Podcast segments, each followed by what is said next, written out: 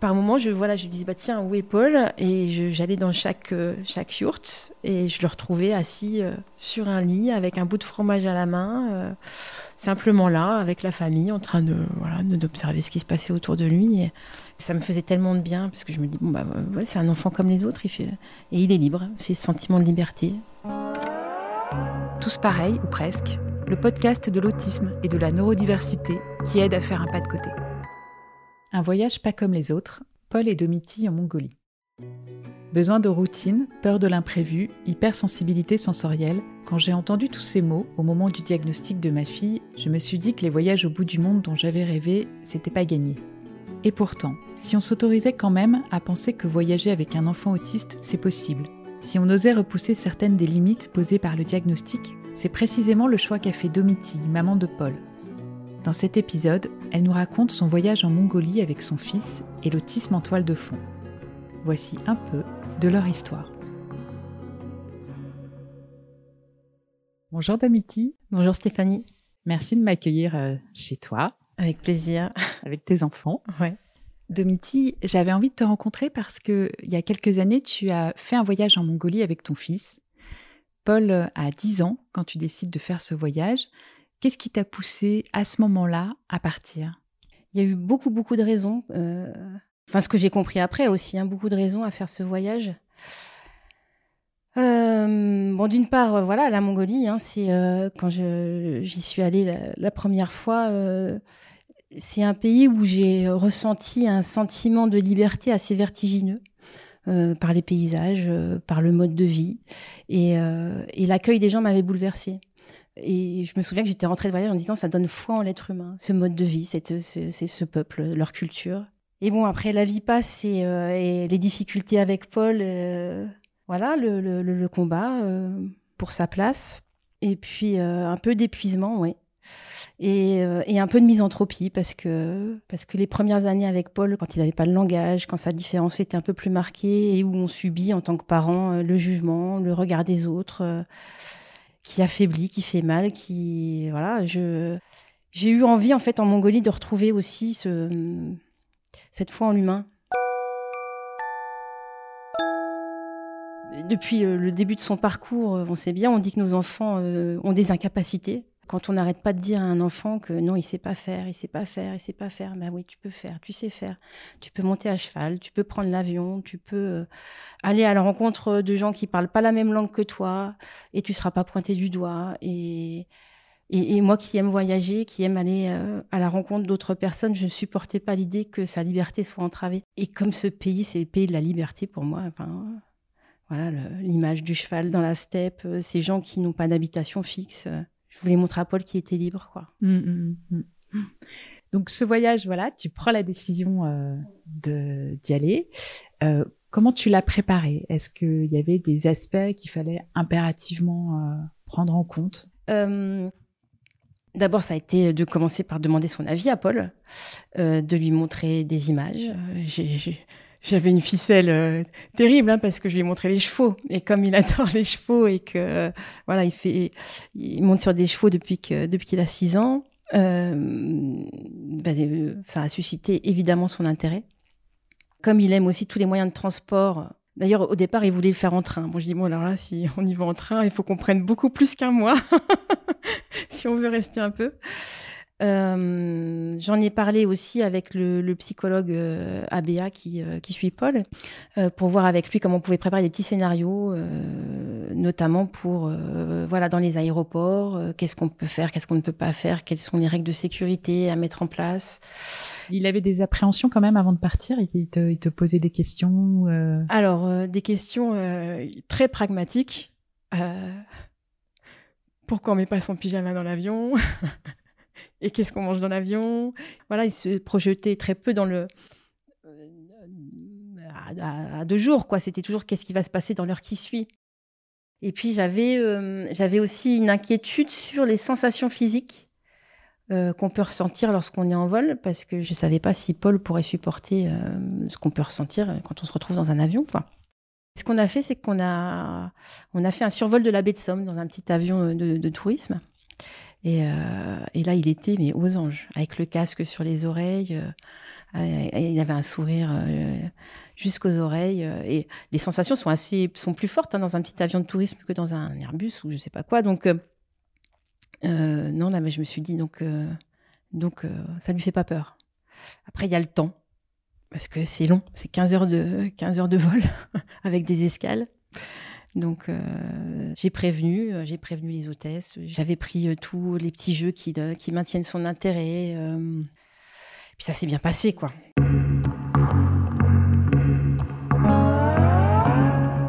Quand vous arrivez sur place, donc les premiers jours en Mongolie, comment ça se passe pour Paul? C'est quoi ses premières impressions?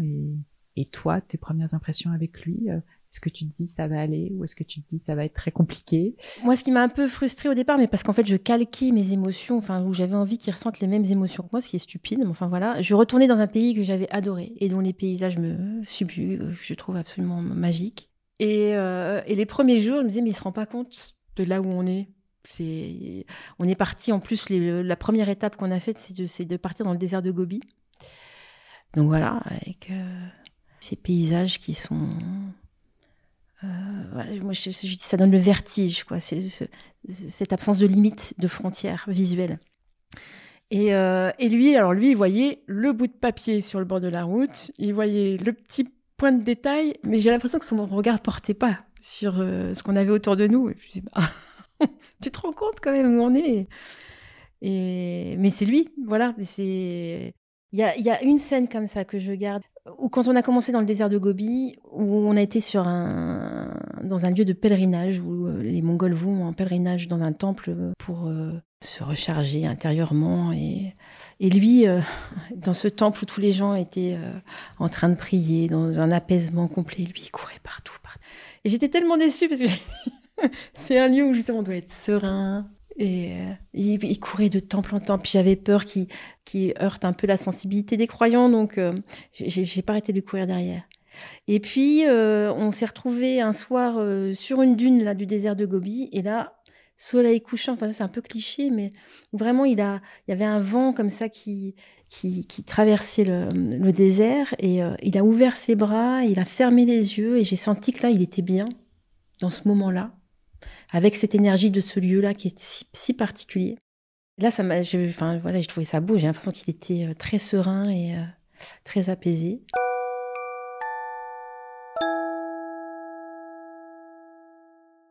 Comment ça se passait pour Paul, euh, ses relations avec les gens sur place?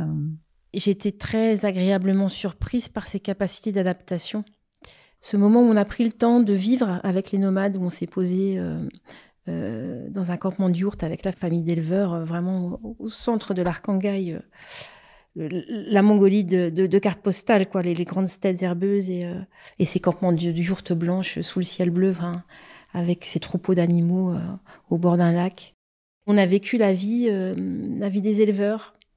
Et il était comme comme chez lui. Il entrait, sortait des yourtes, il allait piquer des bouts de fromage chez, telle famille et telle famille qui, euh, le laissait aller et venir à sa guise.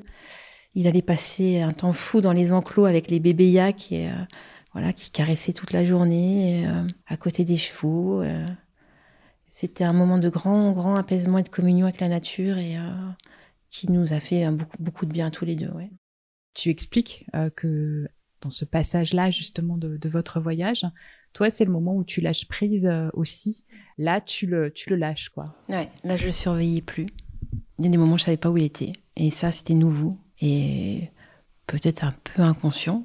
Par moments, je, voilà, je disais, bah, tiens, où est Paul? Et j'allais dans chaque, euh, chaque yourte et je le retrouvais assis euh, sur un lit avec un bout de fromage à la main, simplement là, avec la famille, en train de, voilà, d'observer ce qui se passait autour de lui. Et ça, pour moi, c'était ça me faisait tellement de bien parce que je me dis bon bah c'est un enfant comme les autres et il est libre c'est ce sentiment de liberté.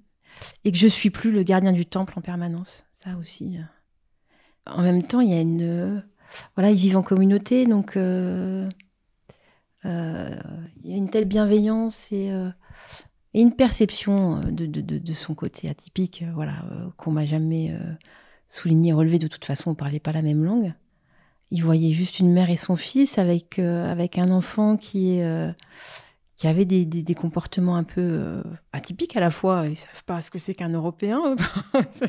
mais mais c'est ça que je trouve génial, en fait, c'est que on était sur un pied d'égalité, là, tous les deux, parce que moi, je parle pas mongol, ou très peu. Du coup, la communication se fait forcément non verbale. Elle passe par les gestes, elle passe par les sourires, elle passe par les regards, elle passe par le partage de nourriture, par le chant, par enfin plein d'autres choses où on est débarrassé euh, justement de, cette entrave où euh, voilà l'acquisition du langage pour Paul ça a été un, long processus et, Paul est très tactile, il touche beaucoup les gens et, les Mongols accepté de se laisser euh, caresser les cheveux. Et du coup, on est dans quelque chose de très pur, je trouve, enfin, ou très instinctif. Tous pareils, ou presque, le podcast de l'autisme et de la neurodiversité qui aide à faire un pas de côté. Est-ce que pendant ce voyage, il y a eu des moments aussi difficiles, des moments de stress ou de crise? Euh, Quand on a passé quelques, on faisait voilà des étapes en ville et, euh, et on dormait tous les deux dans un dans un petit appartement que, que nous prêtait quand on était à Ulaanbaatar que nous prêtait euh, une tante de mon amie Saran. et où je me disais bon bah tiens là on a deux heures à tuer on va on va travailler un peu. Et j'étais tellement, euh, tellement fière de tous les progrès qu'il avait pu accomplir là en, deux ans, trois ans de temps. C'était fou, hein, l'acquisition de la lecture, etc. Et, puis là, à ce moment-là, bah, il n'y a rien qui sort. Quoi. Euh. Et, ça m'a désespérée sur le moment, parce sur l'instant, parce que je me dis, bah voilà, il a perdu. il y a des choses qui étaient acquises, il les a perdues. Et, c'était stupide, c'était juste que c'était pas le moment. Et je me suis fâchée et je m'en suis voulu.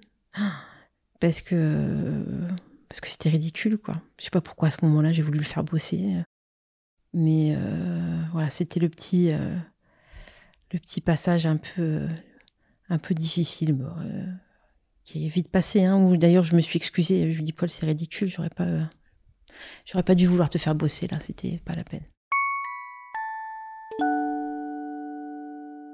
Les seuls moments de stress euh, qu'on a eu, euh, c'est vraiment essentiellement quand on était à Ulaanbaatar, ou peut-être que la fatigue qui faisait sentir, ou là il y avait une agitation.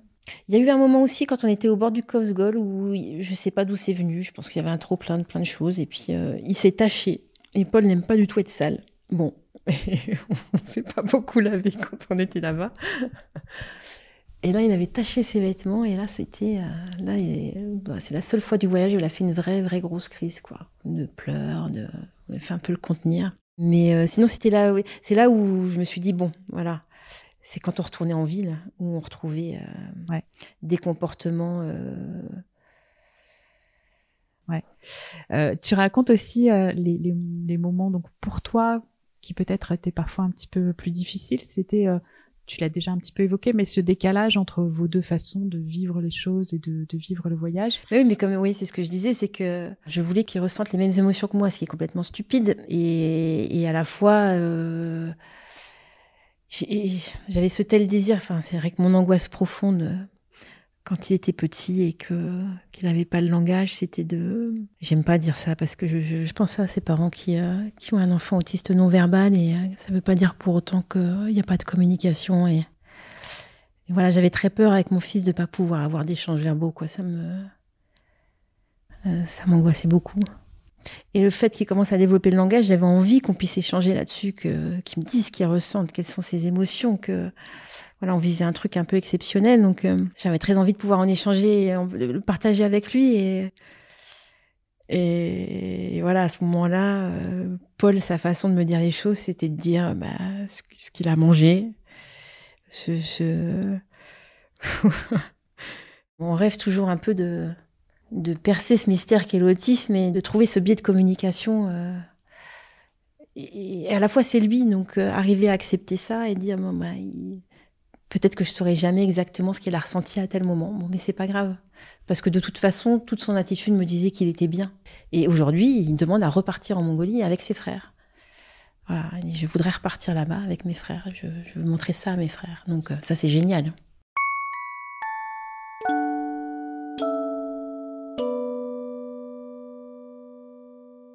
Même si euh, sur le moment, on n'a pas pu euh, partagé verbalement tout ce qu'on pouvait ressentir, mais, euh, mais on s'est quand même émerveillé ensemble, quoi. C'était réussi. C'était réussi dans le sens où, où j'ai vécu une aventure avec mon fils. Au-delà de l'autisme, on a relevé un défi ensemble. On en relève tout le temps, mais celui-là, il était un peu particulier. Et puis, et puis c'était, c'est une complicité, quoi, autre. Justement, tu as, des souvenirs de moments de complicité euh, en particulier Ouais, bah, ouais, mais j'ai du mal à en parler de ce moment-là, mais euh, euh c'est sur la fin du voyage où on a été tous les deux dans la réserve naturelle à l'est d'Oulan-Bator où, où il y a les chevaux de Przewalski qui ont été réintroduits, qui sont les derniers chevaux sauvages sur la planète. Et on a été donc en quête de ces, ça nous, voilà, toute une journée pour apercevoir ces ces chevaux de, de Przewalski. On, a grimpé comme ça dans une montagne euh, pour les voir et on a pu les observer euh, euh, tranquillement. Et c'était magique, c'était magique ce moment-là où on était tous les deux. Et, c'est le moment qu'il a choisi pour me dire, tu sais maman, quand je serai grand, je serai plus autiste. C'est une phrase qui évidemment moi me fait mal parce qu'il n'a pas à avoir honte de ce qu'il est, de sa différence. Sur le moment, j'ai eu beaucoup d'émotions en entendant cette phrase. Et j'y ai réfléchi aussi. je me dis, mais c'est une façon de dire, mais euh, j'avance. Enfin, moi, je l'interprète comme ça aujourd'hui, mais on a fait quelque chose ensemble, euh, une aventure, euh, voilà, un peu extraordinaire. C'était une façon de dire, je grandis. Enfin, j'ai envie de l'entendre comme ça aujourd'hui. Tous pareils, ou presque, le podcast de l'autisme et de la neurodiversité qui aide à faire un pas de côté.